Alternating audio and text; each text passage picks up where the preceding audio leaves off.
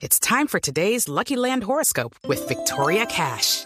Life's gotten mundane, so shake up the daily routine and be adventurous with a trip to Lucky Land. You know what they say. Your chance to win starts with a spin. So go to LuckyLandSlots.com to play over 100 social casino-style games for free for your chance to redeem some serious prizes. Get lucky today at LuckyLandSlots.com. Available to players in the U.S., excluding Washington and Michigan. No purchase necessary. VGW Group. Void or prohibited by law. 18 plus. Terms and conditions apply. Pero algo que sí resulta hartísimo a veces y se vuelve un lío son los encuentros y los desencuentros con amigos por temas de plata. Hablemos de plata, don Eric Clara, buenos días. Hablemos de dinero entre amigos. Eso. Qué Pues, lío. Un salito para ustedes de amor y amistad.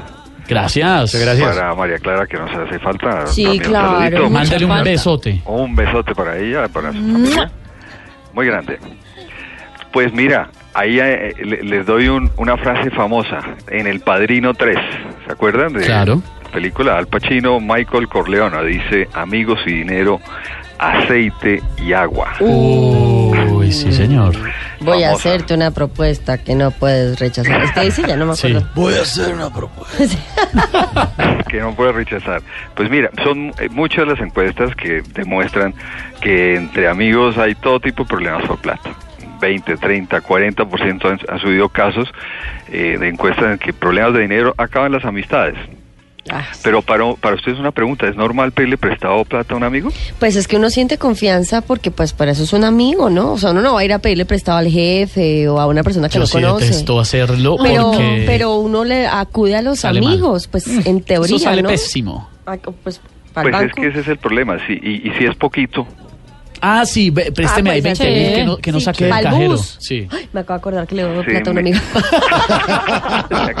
que me prestó ahí para, para un me gastico prestó que 20 tenía y no pesos tenía para pagar el efectivo, sí. parqueadero, sí. Ah, bueno, entonces depende de la cantidad, ¿no? Claro, Sí, depende Pero también igual de la hay gente cantidad. que por 5 mil pesos te delica. Pero claro, Sí, sí, es verdad. O te dicen, mire, ¿sabe qué? Por eh, política yo no presto plata. Yo, yo opté por eso porque en varias ocasiones he prestado plata a amigos y no me pagan. Entonces un Pero día harto o dije, poquito. No, pues eh, es que depende para usted que es mucho. Claro, usted es un tipo muy prestante, exacto. Mauricio. No, do- pues sí, sí, présteme dos mil pesos, présteme ah, cinco mil no, pesos. eso no sabe que no vuelve. Dice, présteme- para la pues menuda. es que usted sabe que no le van a pagar, no, no, no termina siendo tacaño, pues prestar para un café, para una gaseosa. Ah, Pero, y hay gente favor. que-. Ay, présteme, listo, eso, eso es de, de, de confianza, pero el- el- la preocupación es cuando el tema sí es delicado, dice, oye, mire, es que tengo tal problema y necesito solucionar, ¿por qué no, no me haces un favor? Préstame. Bueno, pues ahí es definir cuál es tu política personal sobre esos temas. No está mal decir, mira, si yo, yo prefiero conservarte como amigo, pero yo la verdad no presto dinero. Ese no es mi, mi labor. Hay muchos que se exceden de ser tan buenos amigos e inclusive comprometen sus ahorros porque ven a un amigo en una muy mala situación Sí, eso es cierto. y, y no ponen las condiciones claras y decir, oye, mire, listo, mira, firmemos un pagaré y tú tienes claro que tú me vas a pagar, ¿no? Eh, eso lo tenemos claro porque no quiero que se dañe la amistad. Ese tipo de problemas de no tener claro, sino querer ayudar, es lo que genera que la amistad se deteriore porque vamos suponiendo cosas que no los dejamos claras de un- desde un principio. Pero usted qué recomienda, Eric, prestar o no prestar plata entre no, amigos. es que mira, lo primero es entender por qué el amigo necesita la plata. Ah, Sí, si es un, si es una, una situación, eh, como se llama, sobreviniente, una, eh, algo imprevisto mm, que no puede solucionar. Entonces, tenemos que buscar entre amigos, entre varios amigos, si tenemos que ayudar a alguien que está en una situación adversa. Sí. Pero, pero si el hábito de- del amigo nuestro es pedir prestado para solucionar el primer problema, que no abre un está hueco bien, es- para es- tapar le otro. está- exacto, le estamos haciendo es un, es, es un perjuicio porque le damos la salida fácil. Así que, eh, eh, en principio, si lo vas a hacer, conociendo a esa persona, acuérdese que puede no pagarle. Entonces, esté dispuesto a perder el dinero y no perder la amistad. Sí, Eric, muchas veces los amigos como tienen tanta empatía, se sienten como tan afines y quieren como entre todos crecer, hacen sociedades. Y los primeros negocios que uno arranca pues son con los amigos, que el bar, eh, que no sé, que cualquier tipo de cosas que, que se inventan. recuerde pues, la historia de Mark Zuckerberg, el creador de Facebook, que terminó agarrado con los amigos. Claro, Claro. precisamente eso le quería preguntar, ¿cómo hace uno para arrancar esas sociedades Mira, con los amigos que eh, quiere eh, y que después no se tuerza la cosa? Hay, hay varios temas en eso, Catalina. Hay dos caminos muy interesantes eh, en la experiencia. Amigos que han sido exitosos juntos y que lo siguen siendo, son buenos socios porque complementan sus, de- sus, debilidades con fortalezas y además tienen clara las condiciones desde un principio. Segundo, que no dejan que terceros intervengan ni en el negocio ni en su amistad. O sea, esposas, esposos, familiares de cada uno de ellos. Sí. Si, estas, si las cosas están claras en una sociedad entre amigos, no debe haber problemas, porque es igual cuando tú haces sociedad con, eh, con un familiar, que, que los, las condiciones estén claras. Pero lo más importante es esa complementación. Y hay muchas sociedades exitosísimas, eh, por ejemplo, esta famosa de los helados en Estados Unidos, eh, Jerry y, ¿cómo se llamaba?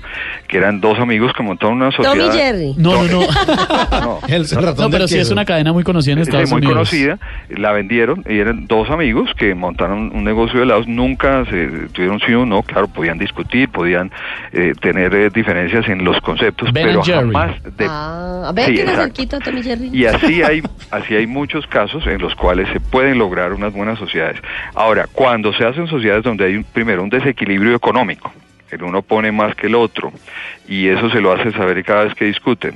El uno sabe más que el otro, el uno tiene más eh, contactos que el otro, eso termina mal.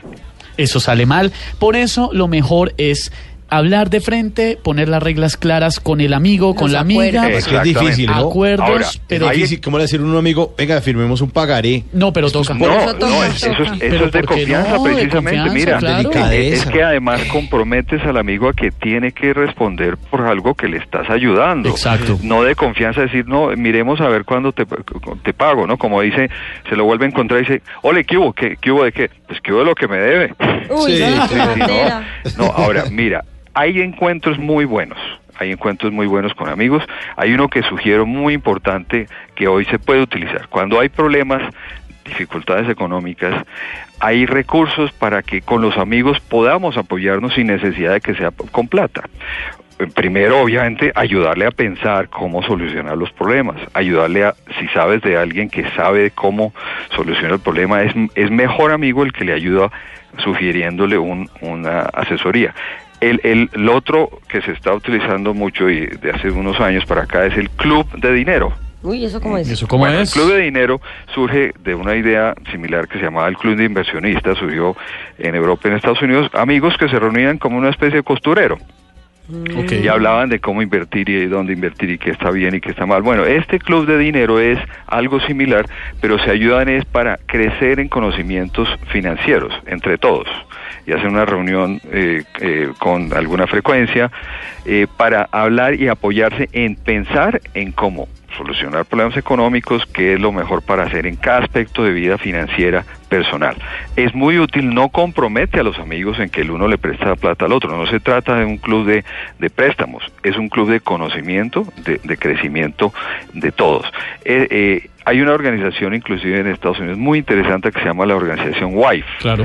que es como mm, eh, esposas, en inglés, se Sí. llama Women's Institute for Financial Education, WIFE. Y tienen una página muy interesante, eh, por eh, ahora si quieres la, la ponemos en, en Twitter, en arroba libre de deuda, Claro. eh, donde hay toda una, una, eh, instrucciones de cómo montar un club y, y todas las ayudas que se pueden tener. Es una, una, una de las formas en que entre amigos se pueden ayudar en temas de dinero sin dañar las amistades y crecer en, en la amistad. Nos va a tocar hacer un club de esos aquí en, Blue Jeans en esta mesa, a ver si por, Claro. si hay, por si hay algún lío económico. Eric, gracias. Para ustedes un feliz día de amor y amistad. Nueve